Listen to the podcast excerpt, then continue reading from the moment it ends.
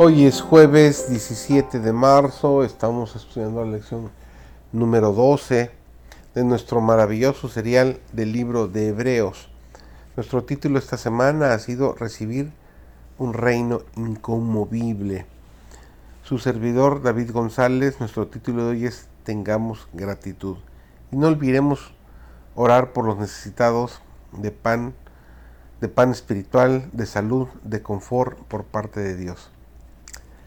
Así que recibiendo nosotros un reino inconmovible, tengamos gratitud y mediante ella sirvamos a Dios, agradándole con temor y reverencia. Nos dice Hebreos el capítulo 12, el versículo 28.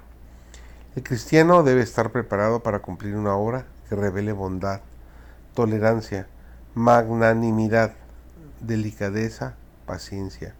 El cristiano debe albergar en su vida el cultivo de esos preciosos dones para que cuando sea llamado al servicio del Maestro pueda estar listo para usar sus más elevadas facultades en ayudar y bendecir a los que lo rodean.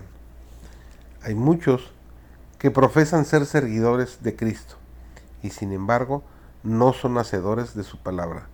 No saborean esa palabra porque les indica servicio que no les es agradable. La esencia y sabor de toda obediencia es la manifestación externa de un principio interno, el amor de la justicia, el amor de la ley de Dios. La esencia de toda justicia es lealtad a nuestro Redentor. Hacer lo correcto porque es correcto. Cuando el amor de Dios entra en el corazón, nos esforzamos por imitar el carácter de Cristo. Mientras más estudiamos la vida de Cristo dispuestos a obedecer, más semejante a Cristo vamos a ser. El Espíritu Santo infunde claro entendimiento en el corazón, en el corazón de cada verdadero hacedor de la palabra. Mientras más crucificamos las prácticas egoístas, impartiendo nuestras bendiciones a otros y ejerciendo nuestras facultades recibidas de Dios, más se fortalecerán las gracias celestiales y aumentarán en nosotros. Creceremos en espiritualidad, en paciencia, en fortaleza, en humildad, en delicadeza. Nuestro Dios es un Padre tierno y misericordioso. Su servicio no debe mirarse como una cosa que entristece, como un ejercicio que desagrada. Debe ser un placer adorar al Señor y participar en su obra. Dios no quiere que sus hijos, a los cuales proporcionó una salvación tan grande, obren como si Él fuera un amo duro y exigente.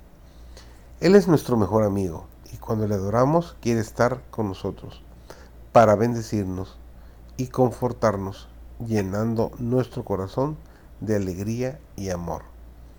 El Señor quiere que sus hijos hayan consuelo en servirle y más placer que fatiga en su obra.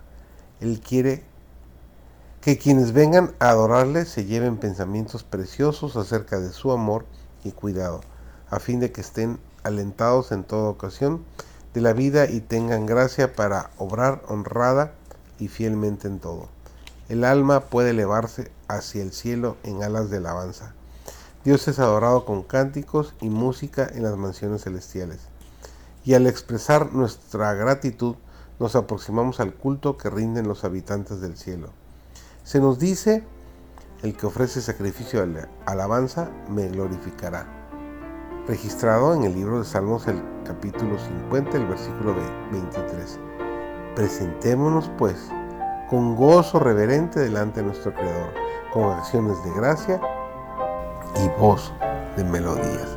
Isaías capítulo 51 y el versículo 3.